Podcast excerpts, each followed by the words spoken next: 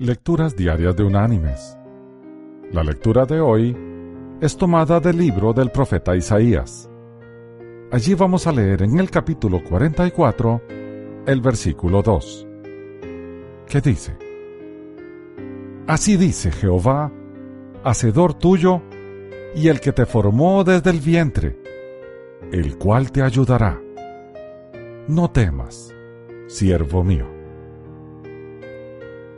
Y la reflexión de este día se llama Defiende la vida.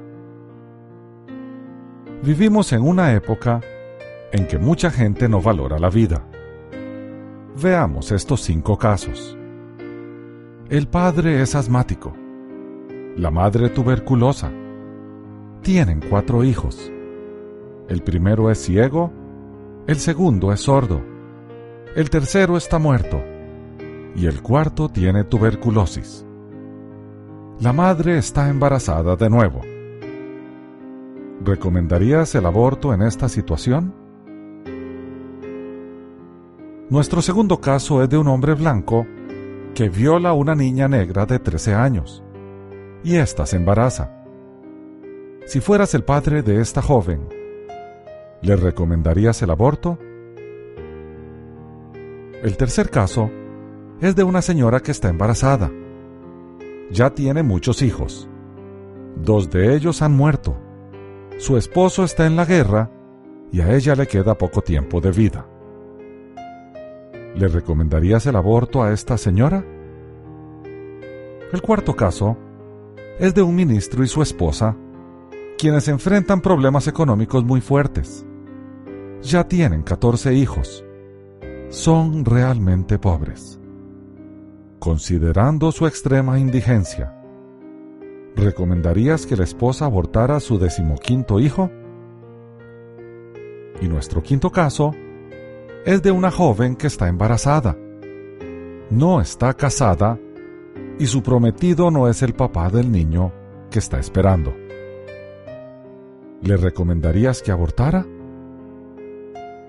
Si contestaste que sí en alguna de las situaciones anteriores, Escucha lo siguiente. En el primer caso, hubieras matado a Beethoven. En la segunda situación, hubieras sido el responsable de asesinar a Ethel Walters, una de las cantantes negras más famosas. En el tercer caso, hubieras matado al Papa Juan Pablo II. En la cuarta situación, hubieras aniquilado a Juan Wesley, uno de los más grandes predicadores del siglo pasado. Y en el quinto caso, hubiera sido el asesino de Jesucristo. Mis queridos hermanos y amigos, valoremos más la vida y veámosla realmente como el regalo de Dios. Nadie es un accidente natural por haber nacido como nació. Dios nos ama no porque seamos buenos, sino porque Él es bueno. Él nos dio la vida y nos la dio con amor. Dios nos creó porque nos ama. Y si no éramos nada cuando nos creó, ¿creemos que nos va a dejar de amar porque nos sentimos como nada? El amor de Dios es incondicional.